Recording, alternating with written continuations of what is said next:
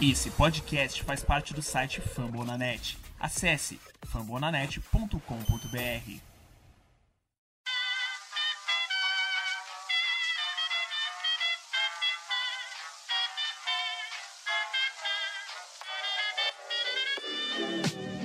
Mais uma rebatida forte. E ela tá fora daqui!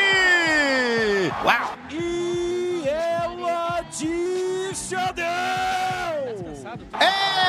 Home run! Aquele abraço!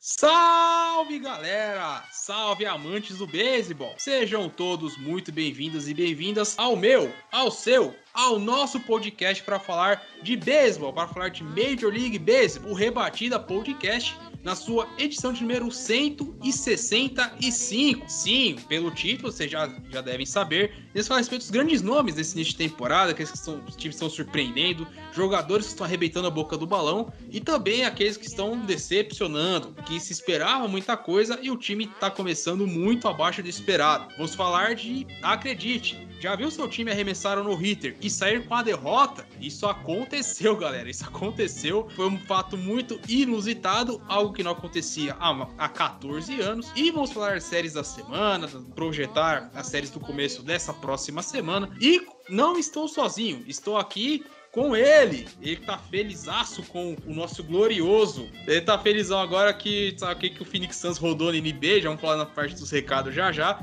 mas ele tá feliz porque o, o time dele é o único que não perdeu 10 vezes. Augusto Edinger, o Ian Cast. Bem-vindo, Guto. Fala, Vitão, galera de casa. Cara, eu sem palavras para dizer o que antes tem feito. Esse início de temporada, talvez, é muito aquém do que qualquer, qualquer analista previa para qualquer time, né? Não ter 10 derrotas ainda, acho que é o que impacta mais. Né? São 25 vitórias, 9 derrotas. Melhor campanha da Major League Baseball. Vou falar um pouquinho desse início meio quente de alguns jogadores, alguns times também, né? E, cara, no River com a derrota é a primeira vez que eu vejo. Eu sei que a estatística tá lá, mas ver é a primeira vez. A Rubianx Brasil lá no Twitter. Bora nessa. Exatamente, esqueci até de me apresentar.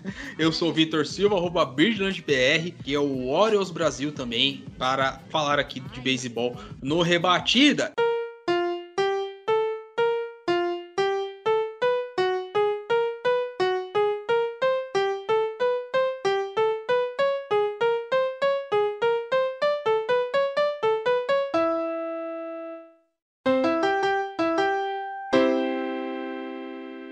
Antes de começar a falar, vamos passar para o cantinho dos recados. Sim, como já até dando spoiler aqui, né? Na NBA já temos as finais de conferência definidas. De um lado, Miami Heat contra o Boston Celtics. E do outro lado, Golden State Warriors contra o Dallas Mavericks. Vamos ter Luca Doncic jogando uma final de conferência, rapaz. Quem diria? Nosso amigo Nathan Pires deve estar sorrindo de orelha a orelha. E sobre os playoffs da NBA, você, encontra a respeito do, de basquete no Noir. Já no hockey, que também está em playoff, também já estamos chegando nas semifinais né, de conferência. É, muito time é, se dando bem, se dando mal. O Boston Bruins, por exemplo, foi eliminado no jogo 7 contra o Carolina Hurricanes. Enquanto estamos gravando, está acontecendo Pittsburgh Penguins e New York Rangers, outra série que foi para sete jogos. Também em sete jogos tivemos Connor McDavid, ou Mac Jesus, né, para os fãs da NHL, que conseguiu ajudar a colocar o Edmonton Oilers na semifinal do Oeste, é, para ver o melhor jogador da atualidade do hockey, classificando seu time também, é bem bacana. Então fica aqui que a gente tem um Tic Tac Go e o Icecast para falar a respeito de NHL. No caso, o beisebol já estamos comentando aqui no, no Rebatida Podcast e o Fambonanet para falar um pouco dessa é, off-season da NFL que tivemos a temporada, as rodadas divulgadas nessa última semana. Então vocês já sabem, galera. Acesse fambonanet.com.br, coloque o fone de ouvido, escolha o seu podcast favorito e escute sem moderação.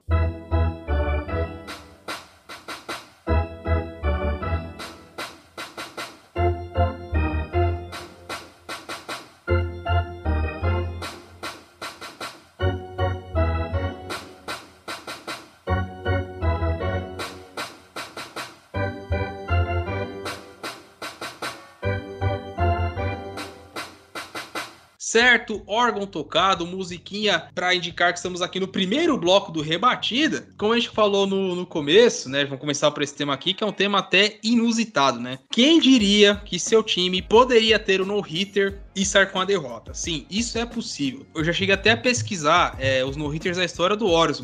E paz, o Horus também já teve um no-hitter de 10 entradas e perdeu o jogo. Então, quando foi nos anos 60, foi antigo pra caramba, mas um dos 12 no-hitters que o Horus tem, um 12 ou 13, enfim, um deles, o Horus conseguiu perder sem ter uma rebatida, perdeu o jogo, tá? Ou seja, Cincinnati Reds, eu entendo a sua dor, porque o que acontece? Era Reds e Parts, né, das séries alternativas aqui, hoje não tem Tassinho Falcão para nos boicotar, para falar das séries alternativas. É, o jogo tava indo bem, era um duelo de gerações, né, o José Quintana arremessando muito bem pelo Parts, sete entradas no CCD corrida, do outro lado, o menino Hunter Green, que depois de começo de temporada bem oscilante, tá fazendo seu melhor jogo, arremessou sete entradas e um terço sem ceder rebatidas, até achei estranho quando eu vi que o Red estava com no-hitter, porque o jogo tava bem parelho, né, saiu com no-hitter, e no final do jogo, o Parts abriu o placar 1 a 0 sem precisar anotar uma rebatida e ganhou o jogo. O Reds não conseguiu reagir. Reds teve quatro rebatidas nessa partida e foi a primeira vez que tivemos um no-hitter sem que o time detentor do no-hitter ganhasse desde 2008. O último time a ter essa façanha foi o Dodgers, em 28 de junho daquela temporada. Ou seja, 14 anos atrás, isso já havia acontecido. Pra ver que é raro, né, Guto? Mas tem coisas que só acontecem no beisebol, hein? Cara, aconteceu com o Yankees também contra o White Sox, né?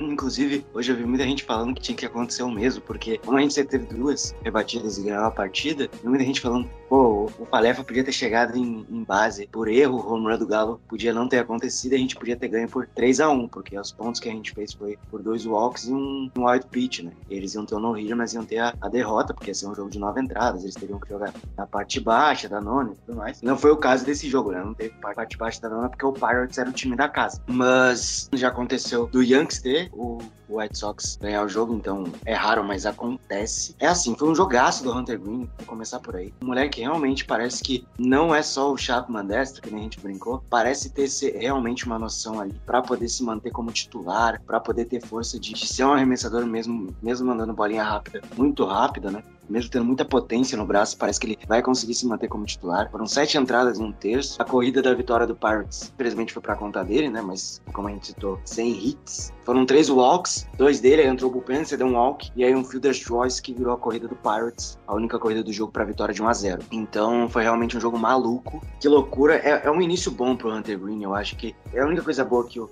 Reds pode tirar disso, porque o Hunter Green é o principal prospect deles e tá rendendo. Ele tá jogando bem. Então, um cara tem sido sólido, tem ali tido seus starts, cedido duas, três corridas, tá fazendo um início promissor na Major League Baseball. Para mim é um dos concorrentes nesse momento, a calor do ano, né? Vamos ver como é que vai terminar a temporada. Mas eu acho que se tem alguma coisa boa que o Reds pode tirar disso é que o Hunter Green realmente parece ser, ser, ser justo, né? Ser real mesmo. Agora, do outro lado, meu amigo, se tem um time que poderia lançar o no-hitter e perder o jogo, esse time é o Cincinnati Reds, porque a temporada de 2022 deles, Vitão, já aconteceu de tudo. Só faltava isso mesmo. Verdade, né? Quando a gente tava falando aqui do. do a gente citou no começo, o Yankees é o único time que ainda não tem 10 derrotas na temporada. O Reds é, vai ser o último time a chegar nas 10 vitórias, né? Que vendo aqui a, a classificação, é o único time que ainda não chegou a 10 vitórias, tem apenas 9. E outra curiosidade dessa partida, o Parts teve mais walks do que Cincinnati teve de rebatidas. Foram 6 walks pro Parts, tá vendo aqui o box score? Foram 6 walks. Dos 6 walks, 5 foram seguidos pelo Hunter Green. Que a linha do Hunter Green, se você olhar aqui, ele teve 9 strikeouts, cedeu uma corrida em 7 entradas e um terço. Porém, 5 walks foram para conta dele. E a outra foi pro Warren, que acabou cedendo,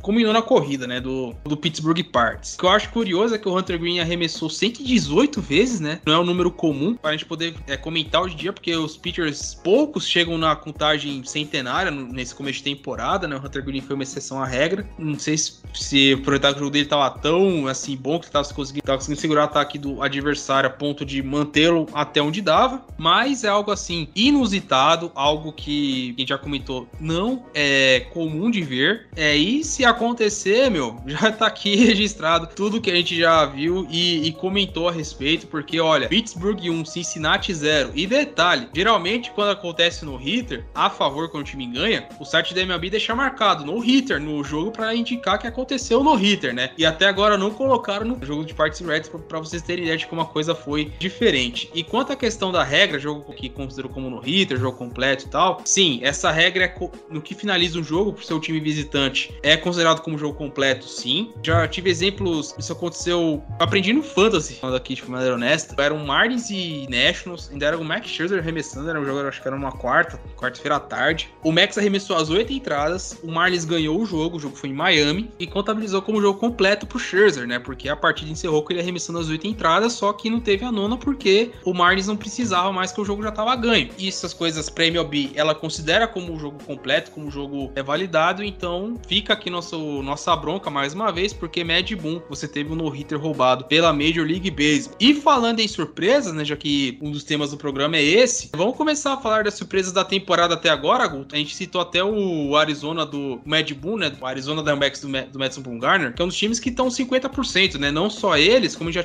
já vinha falando anteriormente, e segue a mesma coisa. Os cinco times da divisão Oeste da Liga Nacional estão com 50% ou mais de aproveitamento. Colorado é lanterna com 50%, mas mesmo como nos últimos 10 jogos vencendo apenas 3, tudo que acumulou no começo continua com 50%. Temos outras divisões que estão abaixo da crítica, né? Apenas um time positivo. Mas enfim, vamos começar falando pela parte boa dos times que estão surpreendendo. Eu vou começar falando justamente dos times que a gente poderia ver que tava mal, mas estão jogando até conseguindo apresentar um, um beisebol bacana. E talvez o exemplo maior aqui no momento seja o próprio Arizona Diamondbacks. Numa divisão onde você tem três times franco favoritos para playoff, como o Dodgers, o Padres, o Giants, todos já na casa das 20 vitórias, você tem o Arizona ali, tudo bem que o mesmo, mas ali pertinho ali 18 17, com campanhas melhores hoje, que se a gente for, for colocar aqui na balança times que estão competindo, né, como White Sox, como Guardians, como o próprio Mariners, na própria Liga Nacional, como o Phillies, o Braves também, que tá meio oscilante. Então, eu coloco o Arizona nesse momento como uma das surpresas, porque é um time que tá se encontrando aos poucos. Já estreou até o próprio Alec Thomas na última semana, porque até o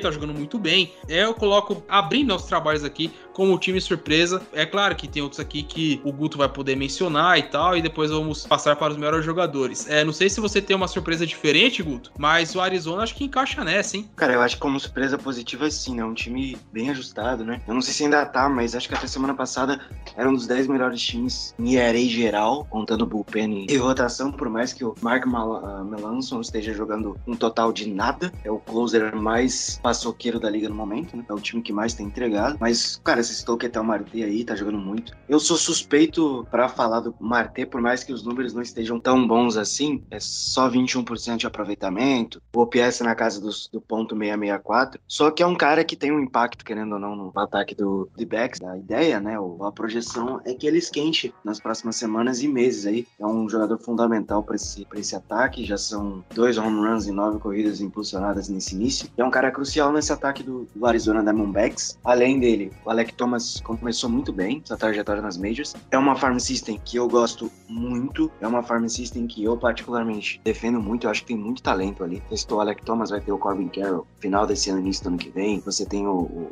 Blake, que é pitcher, que acabou de subir nas minors. Você tem o, o próprio... É o Lawlar, né? O Lawlar que tá lá. Eu sempre confundo o Lawlar com o Watts. Mas o Lawlar tá lá na farm system também. É outro cara que geralmente tem um, uma projeção muito boa aí. E o Marte deve ser o líder desses moleques tudo, né? Toda essa gorizada subir, ele vai ter um time competitivo para tentar levar aí aos playoffs e tudo mais. A rotação já tem o Kelly, a rotação já tem o Zach Allen, vai ter o acréscimo do Blake Walston, que eu citei. Então, assim, é um time que daqui dois, três anos a gente vai estar tá falando do time brigando por playoffs, talvez fazendo uh, alguns movimentos ali pontuais para melhorar o time, mas nesse início tá 18 a 17, né? 51%. Talvez seja surpresa positiva. A surpresa negativa aí tem como fugir do Red Sox, que 13 e 21 é uma das piores campanhas da liga, uma das cinco piores campanhas da liga, tá com um aproveitamento de 38%. E o problema não é nem o arremesso, o arremesso dos caras, principalmente a rotação, é bobo. O pena aí é outra história, mas a rotação do Red Sox vem segurando a barra, todos eles com, com areia abaixo de 3. Se você combinar ali o IRA de todos, tirando o Piveta, tá um ERA de 2.50 e os últimos cinco starts, os últimos cinco inícios do Piveta, tá com ERA de 2.45. O arremesso titular não é o problema. O bullpen é outra história. O ataque, então, nem se fala, né? O ataque até conseguiu anotar corridas, ganhou a série esse final de semana do Texas Rangers, mas dois jogos ruins e um bom. Aí fica difícil manter o nível, né? Um jogo bom e, sei lá, cinco, seis ruins. Esse início do Red Sox é tenebroso, é um time que tem talento para estar tá brigando mais alto. Eu fiz a projeção, coloquei eles como um dos três melhores times dessa divisão, coloquei até a frente de Tampa Bay. Claro que para mim não é surpresa o Rays em segunda divisão, mas o Rays consegue render até quando não tem como render. Tem um problema aí no Red Sox. Vamos ver, né? Tem mais, a gente tá em maio, né? Tem até junho, final de junho, julho para decidir se vão competir ou se vão vender. Vender acho pouco provável que façam, né? Como você falou, ainda tem tempo ainda para recuperar. É o início de Boston é tenebroso mesmo. Na Liga Americana, em campanha só, só fica à frente de Kansas City Royals e Detroit Tigers, os únicos três times que estão abaixo aqui de 40%, né, de, de campanha. Se passar para o âmbito geral, aí fica à frente de Cincinnati Reds e de Washington Nationals, ou seja, se fosse somar tudo, ia ser o 25 quinto, 24 de 30 times, né? Ou seja, é um início muito ruim para quem ficou a duas vitórias de ir para World Series na temporada passada, né? É muita coisa. Outro time que talvez para colocar como decepção, talvez por conta de temporada oscilante, o time tava, vacilou muito, teve sequências é, negativas grandes, né? Que é o Chicago White Sox. A gente vai falar na, na, nas séries da semana também, né? Que enfrentou o New York Yankees, quase foi varrido em casa. White Sox que todos dávamos, né? Como o time a ser batido na AL Central, né? E a tendência era melhorar, iam começar a competir. Só que a gente viu o Minnesota que disparou no começo do campeonato. O White Sox ficou pelo caminho. É claro que você vai, você pode colocar na lista pô, o Lance Lee machucou muito cedo. Um dos melhores livros que é o Gart Crochet foi pra IL. Aí você soma o Moncada também foi pra IL. O Pollock, que foi uma das aquisições vindo por troca, também tá nesse de machucados. Aí foi o Eloy Jimenez. Essa semana saiu o Julito tá com Covid. Então você tem, digamos, alguns pontos que você pode, que você pode colocar pro White Sox estar nessa campanha assim, perto beirando 50%. Só que é muito pouco, pelo que se desenhava até agora, da equipe de Southside.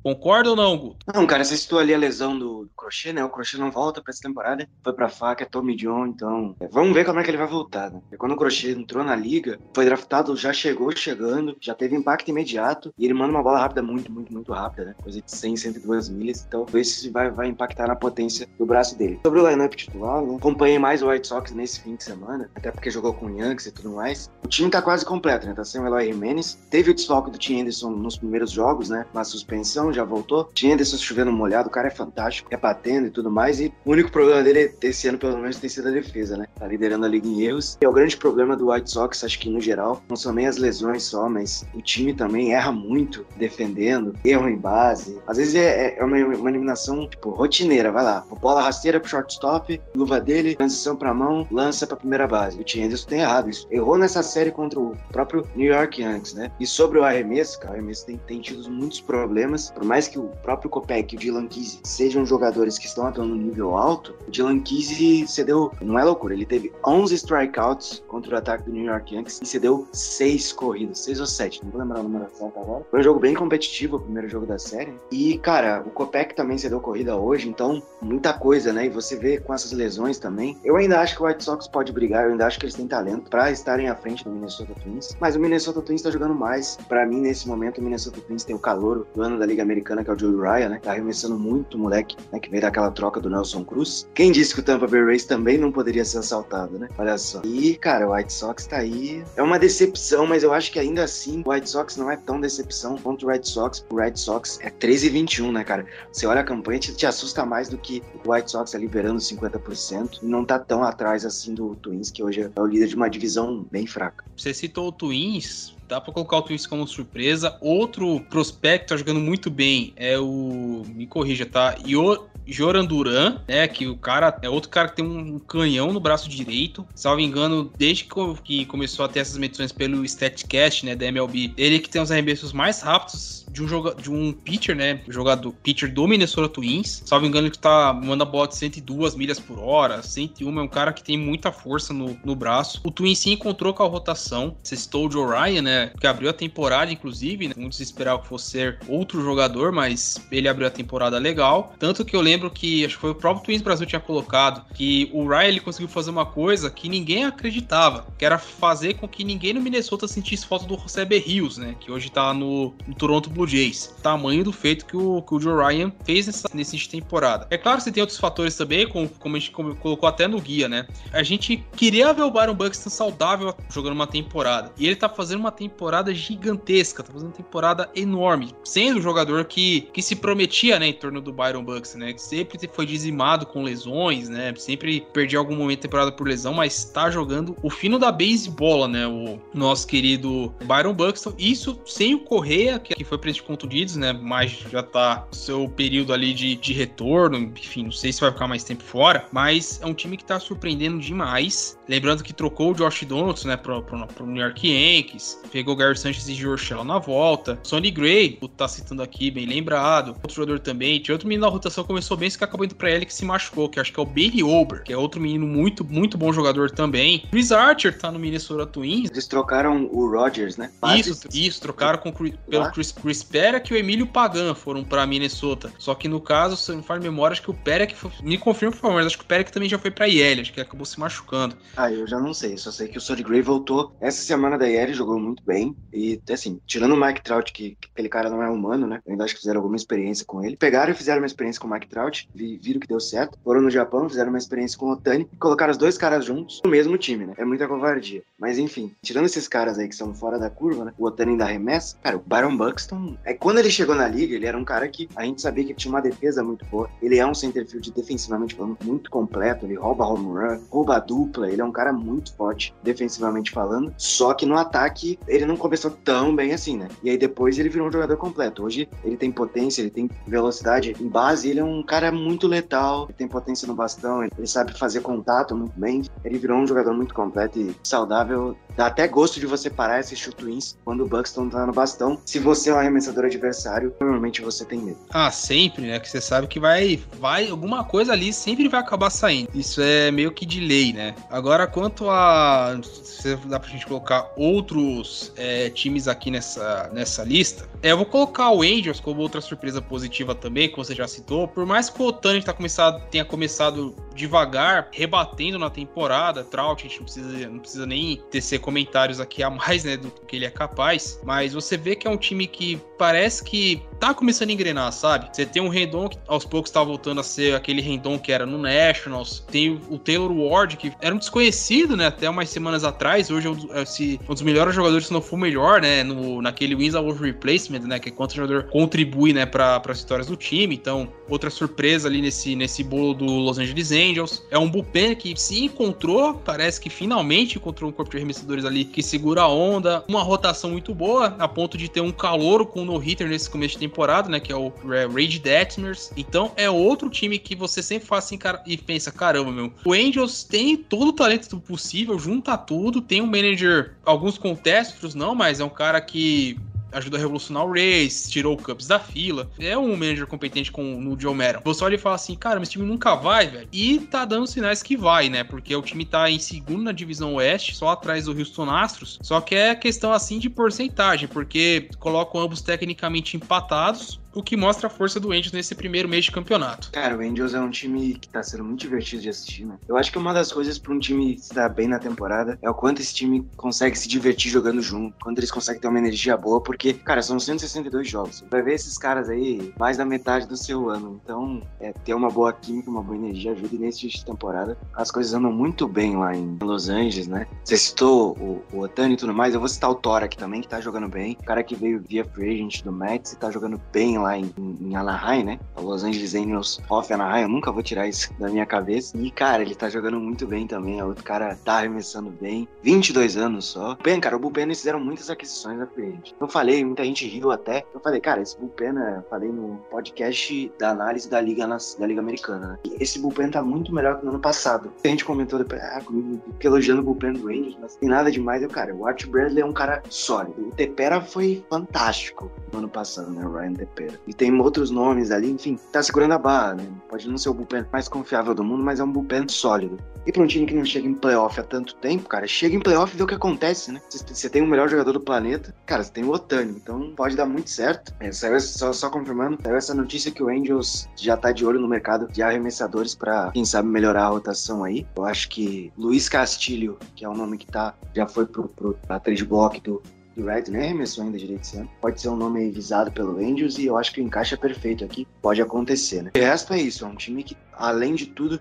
os jovens estão começando a estourar, né? Estou Ward, Brandon Marsh, você tem o Otânio Trout, o Rendon, você tem o Walsh, que é a primeira base. Enfim, cara, é bastante talento aí ofensivamente. Então, se você tem seis, sete caras que conseguem produzir no bastão, tem chance de ir bem na temporada, né? E o time ainda tá sem o. Como o Gui gosta de falar, né? Sem o, o apressadinho David Fletcher, que é, que é tipo alto, vai em swing toda hora. E aí consegue rebater a maioria. Mas enfim, é um time que tem, tem gente ainda para voltar, né? Dessa IL. Mas a surpresa é, é, é notória aqui. Eu não esperava que ele estivesse até a frente do Seattle Mariners nesse início de temporada. É, o Mariners logo, logo vai, vai dar aquela guinada, daquela acordada. O Mariners que, inclusive, a gente passar para a próxima parte, da gente fechar a nossa, nossa lista de surpresas e decepções, o único time a vencer uma série contra o New York Mets. O Mets estava ganhando a série de todo mundo, ou empatando. Seattle foi lá e acabou quebrando essa é, hegemonia, né? Então, antes da gente fechar, Guto, a gente passar do, da questão do SAI MVP desse, desse primeiro primeiro mês de temporada. Tem outros jogadores que dá pra gente citar como surpresas, mas para mim, cara, esse cara é um exemplo de fenômeno, como se fosse um Insanity do New York Knicks, sabe? que é o Nestor Cortez Jr. Eu, vamos ter que falar dele aqui, cara, porque, vamos lá, para quem não sabe, o Nestor Cortez era da farm do Yankees, jogava lá, só que nunca teve chance de principal, aí foi pra Rule 5 de 2000 e 2018. O Oros pegou, jogou uma partida, foi péssimo, cedeu o Grand Slam, foi uma, foi uma tragédia. Aí o Oros foi devolver ele pro, pro Nova York, falou assim, não, o não vai da liga, devolve pra Nova York, beleza. Aí ele vai pra Seattle, também não se encaixa, volta pra Nova York. Aí chegou uma hora que o Yankees não tinha mais quem colocar, o Guto pode até confirmar. Chegou uma hora que o Yankees não tinha mais quem pôr pra jogar. Não tinha quem pôr pra jogar e teve que dar chance pro Neston Cortez, né? tinha experiência em MLB, mesmo que, que pouca e estatisticamente não era lá um bom cartão de visitas, mas ele tinha experiência e deu chance pro cara. Aí o Cortez fechou a temporada bem em 2020, 2021, ele terminou a temporada legal. E esse ano, ele é o número 2 em ERA da liga inteira. Se pegar só a Liga Nacional, ele é o primeiro. Só o Pablo Lopes tem um ERA menor que o Nelson Cortez. E o Cortez, pasmem, ele até agora é o único a ter uma entrada imaculada arremessada na temporada e chegou a arremessar mais de oito entradas sem ser rebatidas contra o Texas Rangers. Rangers. Tá, mas é o Rangers. Mas ele quase meteu um no-hitter contra o Rangers. O Cortez tá sendo, talvez, dos nomes aqui que você olha da, da lista aqui de, de arremessadores, você vê aqui o, o Cortez, por exemplo, em, em aí aqui meio perdidão, à frente de caras como Verlander, Miles Mikolas, Corbin Burns, Logan Gilbert começou a temporada muito bem, Chris Bassett, o Ryan que a gente citou, o Gaussman que também tava, tava impulsivo começo de temporada. Então talvez seja a grande história, né? A gente pode colocar assim de Cinderela, porque o Cortez tá meio que saindo do nada para um dos pitchers mais dominantes desse primeiro mês de campeonato, hein, Guto? Eu queria esperar para ver, né? Porque ano passado ele começou no bullpen, foi bem, ele já tinha tido experiência no Yankees antes e foi mal, primeira passagem, né? Ele entrou, jogou algumas coisas, e aí desceram ele de novo e ele voltou. Na primeira passagem ele foi mal, enfim. Eu não sei o que ele fez, juro, tento entender, eu não sei o que ele fez. Ele não tem a questão do, ah, ele é um cara com muita potência no braço, fala rápida 99, 98. Não, é puramente localização. Ele tem uma localização muito apurada e o controle dele é muito bom. É, não tem uma bola rápida tão rápida assim, é 90, 91 milhas, mas ele tem um, um repertório muito vasto, né? Além da bola rápida, ele tem slider, ele tem a cutter, que é muito boa. A cutter dele é, pô, ele tá dominando a contagem. Geralmente ele tenta finalizar para pegar o strikeout na cutter, porque a cutter dele é realmente muito boa. Nessa temporada, acho que ele cedeu só três home runs, ele cedeu um home run no jogo de hoje. Detalhe, se ele não tivesse cedido esse home run, era complete game shootout para ele, eu tinha certeza absoluta, porque ele, ele dominou o lineup do White Sox de uma forma. Ele cedeu, acho que duas rebatidas em sete entradas. Aí ele voltou pro oitava. Aí ele meio que centra, tava começando a centralizar muito a bola, né? Ele já tava chegando perto sem arremesso. Aí ele pegou um flyout, depois foi um home run. O jogo ficou 3 a 1 a gente teve um home run abaixo da nona, na alta da nona, perdão. E aí ficou 5 a 1 o jogo, né? E aí, o Cortez, cara, ele tá jogando muito, assim, nesse momento. Para mim, é o Sayang da Liga Americana, né? É um espaço a mostrar muito curto, a gente vai falar daqui a pouco. E é muito divertido, porque ele tem o bigode. Criou-se uma narrativa graças ao Aaron Boone. Porque o Aaron Boone falou no passado que, eles, que o Yankees tinha uma arma secreta. Aí foi na semana que colocaram o Nestor Cortez na rotação.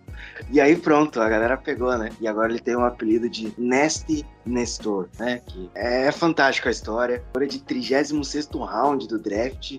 Enfim, sem palavras para dizer. E só para complementar, eu vou falar que a minha surpresa, surpresa, pouco surpresa, né?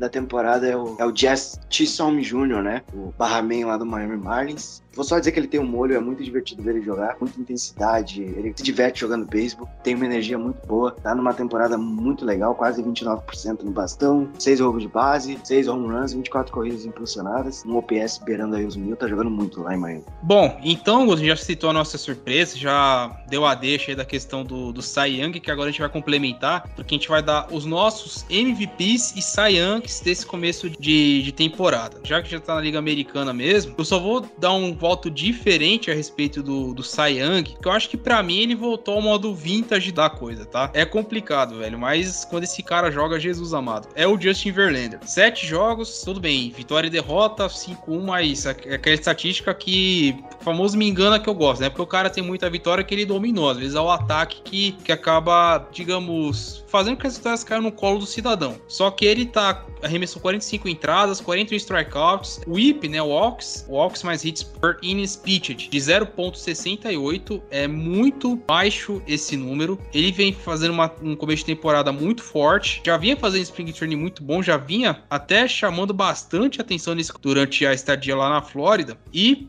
na temporada ele tem mostrado isso. Ele também, como o Cortez, ele quase arremessou no hitter, salvo engano. Você me corrige aí, Guto. Foi com. Seattle Mariners. Isso, exatamente. Eu lembro que era um time de azul. É, os adversários estão com um aproveitamento contra ele de 14,7%, ou seja, o Justin Verlander está jogando o fino da baseball. Então, vou deixar meu voto aqui de Sayang da Liga Americana com ele e já passando para a Liga Nacional. Eu acho que o Guto vai concordar comigo porque ele se encaixa nos dois, tanto Sayang quanto surpresa que eu acho que ninguém esperava que ele fosse começar tão dominante, que é o Pablo Lopes, que é o pitcher do Miami Marlins. Ele é o menor ERA da liga, disparado, apenas 1.05, 7 jogos, 4 vitórias, uma derrota para ele, 46 strikeouts, não é nenhum dos líderes está ali no bolo, né, né, nesse quesito. E curioso é aquele aquele cara que vem melhorando ano após ano, né? Ele fechou a temporada 2021 bem até, muitos perguntavam se o ace do Marlins seria ele ou seria o Sandy Alcântara. O Sandy Alcântara até começou a temporada como ace, só quem tá se portando como um tal é o,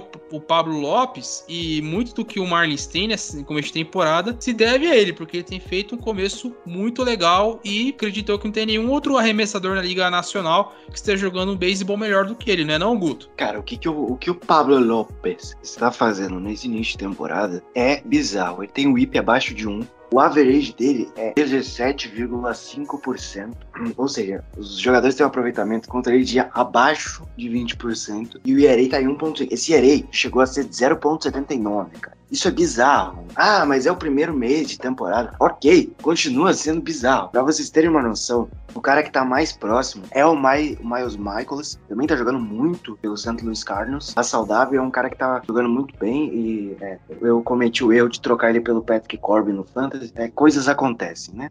Miles Michaels também tá jogando muito, mas eu concordo com o Vitor. Pablo Lopes tá jogando demais. É outro grande destaque. Assim, se o Jazz é o destaque ofensivo, tá? o Pablo Lopes é o destaque dos arremessadores. E é uma rotação do Miami. Você citou, ah, o Sandy Alcântara tem o Pablo Lopes. Trevor Rogers já começou a dar uma engrenada. Sim, esse time do Miami Marlins pode ser um problema aí futuramente. Tava positivo, já tá negativo, né? Nos standings aqui, eles estão com uma campanha de 15 vitórias e 19 derrotas, 44%, mas o Lopes realmente nesse momento é o Sayang do primeiro mês. E na Liga Americana, o Justin Verlander é histórico. É um cara que, tem mais de um no-hitter na carreira. Lançar um no-hitter já é difícil. Ter mais de um, então, é. O Justin Verlander é, é ridículo. É, é hall da fama, assim. Só faltava o título, mas foi um título roubado em 2017. Tarará, Pô, tá, tanto faz. Independente de ter sido roubado, não ter sido roubado, ele ganhou um anel, o anel tá lá. O Albino não tirou, então ele é campeão da World Series de 2017, era o que faltava. Uma pena ele não ter ganho com o Tigers, né? Porque aquela rotação do Tigers, aquele time do Tigers era fantástico, mas o Verlander tá jogando demais. Porém, eu vou fazer um voto diferente aqui, até pra sair um pouco do Verlander, porque, cara, o Verlander é chovendo molhado, né? Impressionante. Ah, ele fez a Tommy John, já tá velho, não vai conseguir voltar em alto nível. Cara, o Justin Verlander é, é sem dúvida ridículo, mas eu vou ficar com, com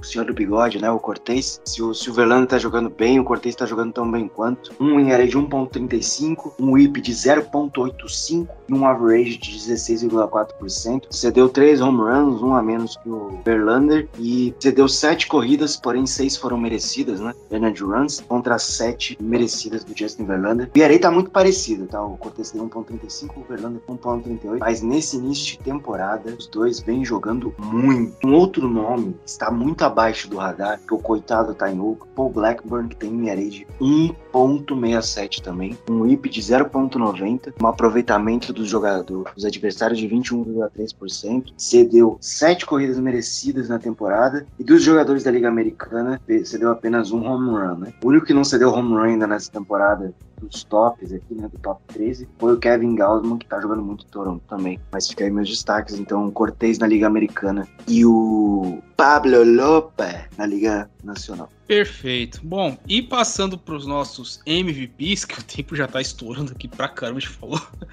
Deu, deu muito destaque aqui. Tá complicado escolher, cara, de, de ambas as ligas. Talvez acho que seja chovendo molhado, é de começo de temporada. Eu até pensei que da Liga Nacional fosse ser, no detalhe, um pouco mais tranquilo. Eu vou voltar no conjunto da, no conjunto da obra no Manny Machado, tá? Que o começo dele de temporada no Padres. Tenho certeza o melhor começo de temporada dele na vida, ou perto disso que ele teve em 2018. Que o começo dele de temporada no Padres tá um absurdo. 35,9% no bastão, 7 home runs, 23 corridas impulsionadas, OPS de 1029 e pasmem, 6 roubos de base. Para quem fala que o Manny Machado é só pancadaria, só home run, ele também é aquele famoso alegria nas pernas, né? Lembrando que foram poucas as temporadas que ele teve mais de 10 roubos de base, né? Três temporadas isso aconteceu, caminha para a quarta vez e no conjunto da obra e o Padres também parece que finalmente tá acordando, tá dando as caras e sem o Tati Júnior, né, para ser aquele aquele cara ali também para ajudar o Manny Machado a manter o nível alto, né? Poderio ofensivo do Padres muito alto, que o time tem um talento absurdo, ofensivamente falando. Então, para mim, Vitor Silva, Manny Machado ganha como, como MVP dessa, desse primeiro mês de temporada, apesar do arenado, ele não fica muito atrás, ele tá jogando muito bem também. Agora na Liga Americana o negócio pega um pouco mais, porque, por exemplo, Liga Americana, você tem um líder em home runs que é o Aaron Judge. Aí você olhar o segundo,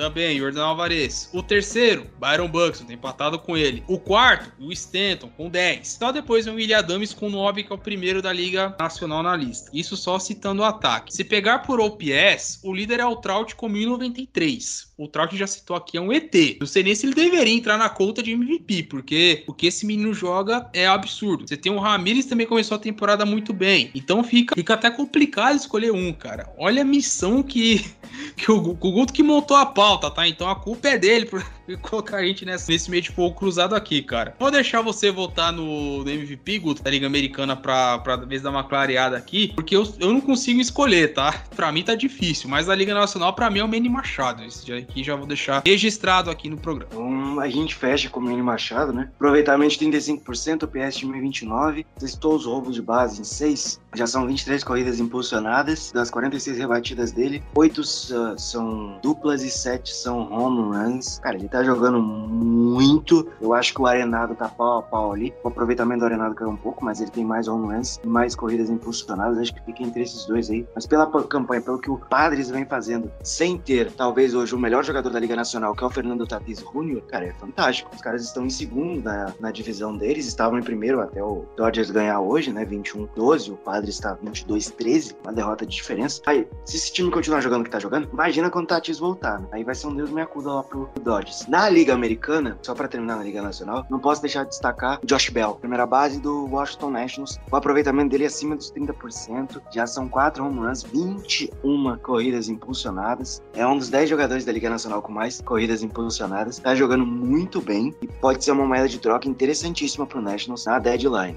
Agora, na Liga Americana, é, Sextou Judge, né, que tem dois home runs, é o líder da liga. O Yankees tem três jogadores com mais de nove home runs, né? O Rizzo, o Stanton e o próprio Aaron Judge. O Josh Naylor tá jogando bem lá em Cleveland também. Cara, tem muito nome bom aqui, né? Tem o José Ramirez, o Stanton, o Judge, o Otani. Ty France, cara. Se tem jogador em base, você onde não tá corrida, fuja do Ty France porque ele vai impulsionar esse cara. É o que ele tem feito, o aproveitamento dele nesse início de temporada é um absurdo. Tá jogando muito mesmo. Tem muito jogador aqui. Mas, cara, ele foi o melhor jogador do primeiro mês da temporada. 33 corridas impulsionadas. São 8 home runs, é um pouco abaixo do que os outros. Não serei clubista. Vou de, de José Ramírez, terceira base aí, switch hitter do Cleveland Guard. 8 rebatidas duplas, duas triplas, 8 home runs, 33 corridas impulsionadas. E aqui vem um número altíssimo, 19 9 walks. E dos jogadores do top 10, top 10 aqui da Liga Americana, ele só não tem menos strikeouts que o Josh Naylor, que tem 10. Tá com 12, são companheiros de equipe, né? Então, se tem uma coisa que o Cleveland Guardians sabe fazer, sabe fazer bem, é o walk. É conseguir o walk. O time é muito disciplinado no bastão, pelo menos nesse início. Então, o meu MVP neste momento é o José Ramirez. Acabou de renovar contrato lá com os Guardiões de Cleveland. Perfeito. Eu vou acompanhar o Guto, acompanho o relator. O Ramirez está jogando muito bem. Vai doer um pouco botar no, no Trout, no Aaron Judge, mas a gente também tem que reconhecer os, os outros jogadores que também vem fazendo bem. Boas temporadas, né? Temporadas ótimas, né? A gente pode colocar dessa forma. Em franquias pouco mencionadas, né? No caso do Guardians, é um time que tá ali em segundo lugar, né? Na divisão, tá pau a pau ali com o White Sox. É um time que ainda precisa se encontrar, né? Principalmente com a gente fala que eles têm um trio, só que desse trio só o Ramirez está jogando legal. O Shane Bieber tá oscilante, tá muito irregular nesse começo de temporada. E o outro, que é o, que é o Reyes, tá muito mal. É aquele cara que você esperava pancadaria, tá jogando muito mal nesse começo de temporada. Então fica aqui o nosso voto para José Ramírez, porque, como eu falei, o Manny Machado vai tá fazendo de tudo um pouco. Então, se fosse seguir nessa ordem, o José Ramírez se encaixa nesses padrões. Então, só recapitulando aqui é, da, da equipe de domingo, nossos MVPs, Liga Nacional, unanimidade, Manny Machado, Liga Americana, José Ramírez, Sayang, Liga Nacional, deu Pablo Lopes para no consenso e na Liga Americana a gente dividiu o prêmio para Justin Verlander do Houston Astros e o nosso querido El Bigodon Nestor Cortes Jr. do New York Yankees.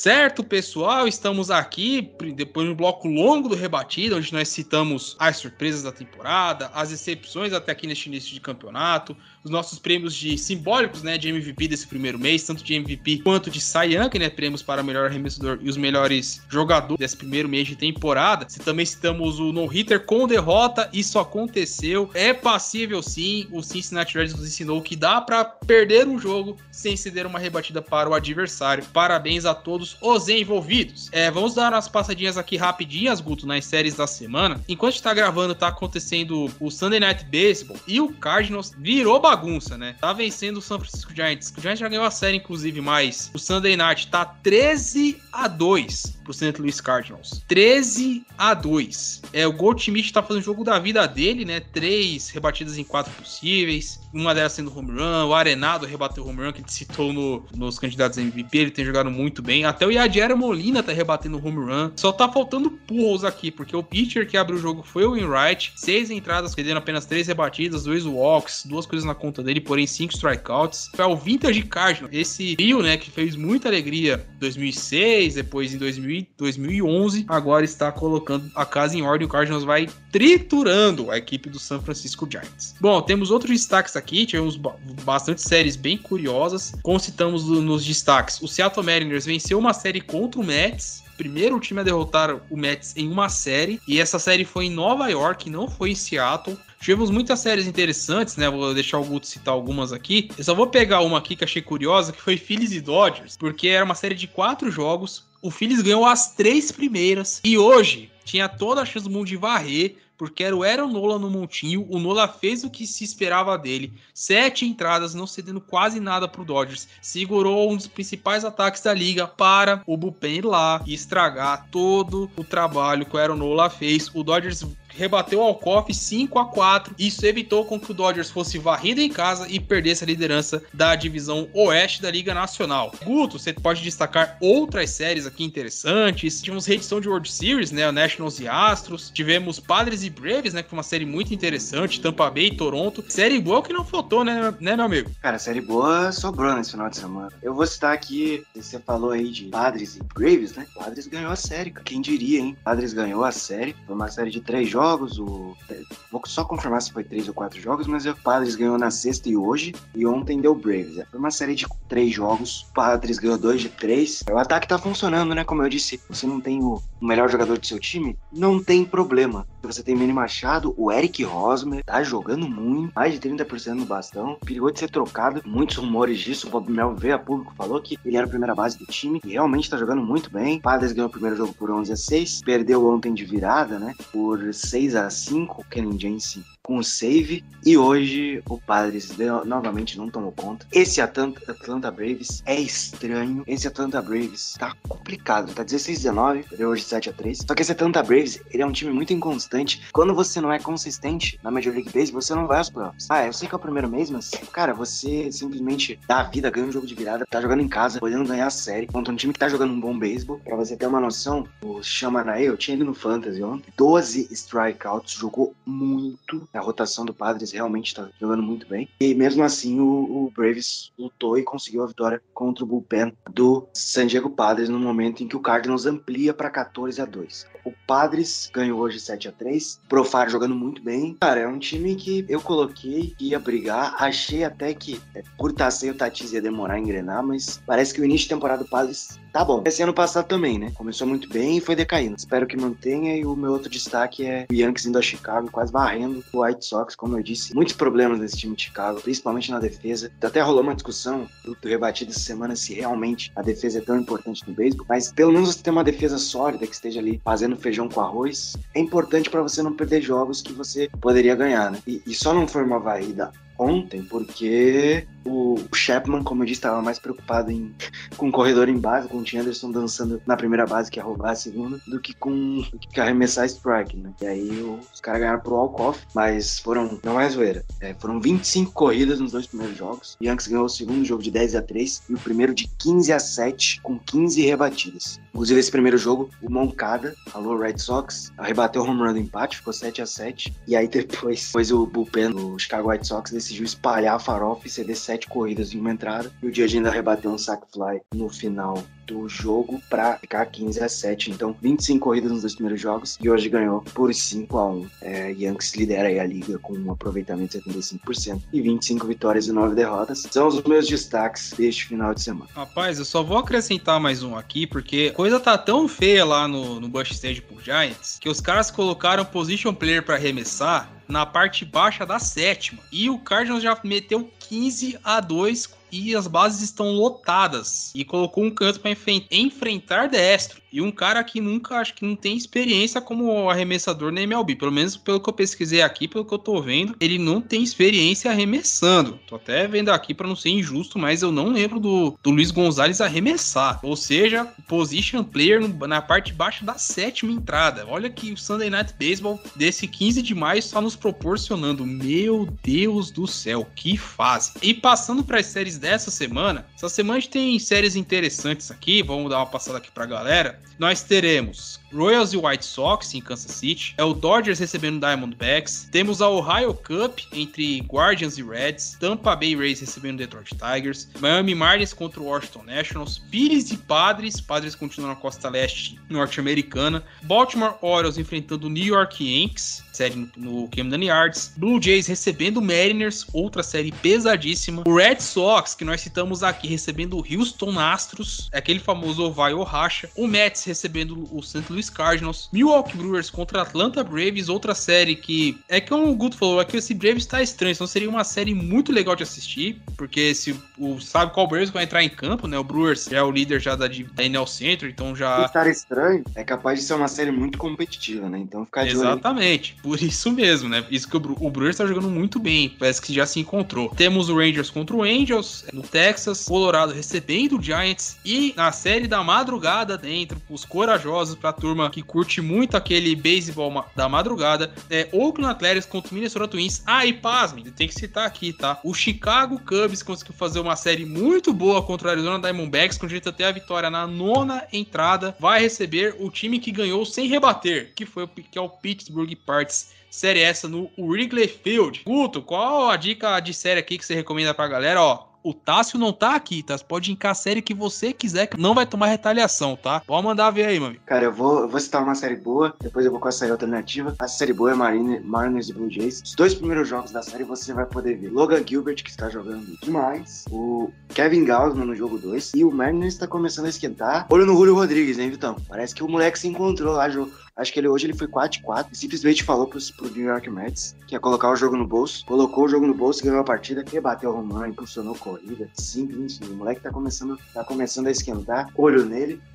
E a minha série alternativa vai para um confronto incrível entre Washington Nationals e Miami Marlins. Esse time do Miami Marlins é divertidíssimo e você vai ter a oportunidade de ver. O Juan Soto tá começando a esquentar na temporada, então se você quer algo alternativo, se você quer algo divertido, eu vou recomendar aí essa série entre Marlins e Nationals. É, eu só vou confirmar se vai ter um jogo do Pablo Lopes para atrair mais a galera, né? Pra galera pelo menos ter mais um atrativo. Vai ter o Pablo Lopes arremessa na quarta-feira, o jogo dessa série que tem o John Gray no montinho pelo no Nationals. Então aí, ó, mais um atrativo pra você que tá do outro lado, pra você ver Pablo Lopes, Jess, T-Som Jr., barra meio sensação, sofre por mulher que nem a gente, né? Ele até tweetou esses dias aí que, que o coração dele tava doendo porque tava com Ah, saudade. não. Ele não fez isso, não. Ele tem um tweet, procura lá.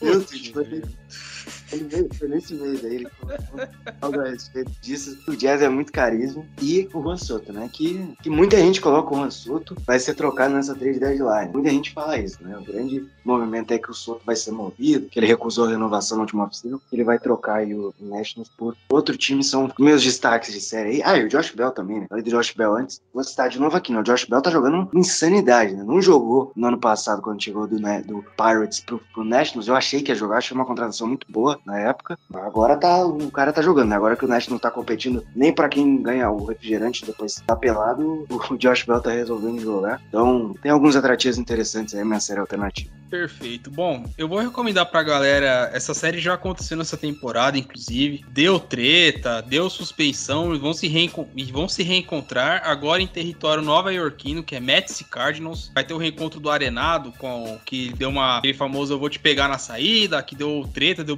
clear na série lá, lá no Missouri. Com certeza vai ser uma série que vai sair faísca entre, entre Nova York e St. Louis. E eu vou citar duas séries alternativas dos times que protagonizaram o acaso, né? O Pirates indo a Chicago para o duelo contra o Cubs. Será que o Cubs do Arizona vai começar a crescer na temporada para ver o nosso Seiya Suzuki, né? O Santos Seiya Suzuki contra o Pittsburgh Pirates, o time que não precisa rebater para ganhar um jogo. E a Ohio Cup, né? Porque o Reds, que foi o time dessa proeza, porém vai ser, vai ser contra o Guardians, time esse do nosso MVP desse primeiro mês, José Ramírez, que o cara tá jogando o fino da beisebol. É claro que, independente disso, se você, é claro, tem condições, quer quer acompanhar, veja os jogos, dê uma chance ao beisebol, veja quantos jogos é, você tiver afim, para poder de- desfrutar desse esporte maravilhoso. E com isso, meu caro Guto, aqui já deu tempo pra caramba, depois dessa, até da revelação bombástica do Jazz Home Jr., o cara que, gente, é gente como a gente, né, literalmente. Deixar aqui o nosso, chegar, dar o nosso ponto final nesse Rebatida Podcast, programa 100 programa 165, galera. A gente tá, tá grandão, hein, Guto? Acho que até o fim da temporada a gente chega nos 200, hein? Aí vai ter outra live, meu Deus do céu. Não vai prestar, teremos Mares contra Falcão 2.0, talvez Mares contra o Gui, né? já que o nosso grupo sempre temos as nossas é, discussões, né? Que a gente foi citar lá do Arenado lá, o Maris tentou colocar o Arenado como MVP, né? Mas conseguiu convencer muito bem com, com os argumentos dele e tal, mas enfim, brincadeiras à parte aqui, deixar o nosso agradecimento a quem escutou até agora e dar, dar o espaço aqui ao Guto para dar as suas considerações finais. Vai lá, meu amigo. Valeu, Vitão, galera que tá escutando a gente até agora. É, arroba Rebatida Podcast, para saber tudo que tá rolando aí nos nossos podcasts, né? A gente tem o Rebatida, o show antes do show, que essa semana vai ser bem legal, não deixe de acompanhar. E eu sou o Yankees Brasil lá no Twitter, se quiser saber tudo sobre uma das maiores franquias dos esportes americanos e se quiser, a minha conta pessoal está na bio do Yankees Brasil, então é só acessar lá que você fica sabendo de tudo que a gente vem fazendo e falando sobre o New York Yankees, deixando aqui claro também que amanhã vai ter Yankcast, tá? Já vou já vou trazer aqui. Eu não ia falar, mas é para adiantar, amanhã já vai ter Yancast aí. Gravei o último antes da, dessa, dessas dessa loucura que foi um zilhão de séries seguidas aí do Yankees, né? Então, voltar agora, é, já tinha planejado isso, e a gente vai depois voltar após essa longa road trip barra é, jogos em casa, né? Porque a road trip termina agora contra a Baltimore, depois tem mais uma sequência White Sox e Baltimore em casa, e aí esse time consegue um day off, finalmente. Não, não deixe de acessar, não deixe de procurar, e o Fambonanet tá lá também, com bastante conteúdo para vocês. É isso, até o próximo rebatido e tchau. Bem lembrado, Guto. Tipo, podia ser testado no cantinho dos recados, a gente vai citar aqui no final. Temos artigos por escrito lá. Os nossos companheiros, Matheus Pinho, estão é, deixando seus textos lá no, no Fambolanet. Já tem texto falando sobre o Taikob, o último texto agora falando sobre o Atlanta Braves. Então, prestigiem nosso, também nossos conteúdos também por escritos, divulguem, compartilhem, deem aquela curtida, aquele engajamento para espalhar a mensagem do beisebol por esse planeta. Guto, mais uma vez, obrigado. Lembrando que o Rebatida Podcast vocês encontram nas principais plataformas de streaming. Estamos no Google, estamos no Google Podcasts, no Apple Podcasts, no Spotify, no Deezer e também na Amazon Music. A turma de quinta volta com sua programação para falar do beisebol que, que acontecerá nessa semana e projetar o fim de semana. Forçando Rebatida é o podcast número um para falar de beisebol aqui nesse Brasilzão. É isso, meus amigos. Muito obrigado a todos. Muito beisebol vindo por aí. Fiquem com Deus e até a próxima.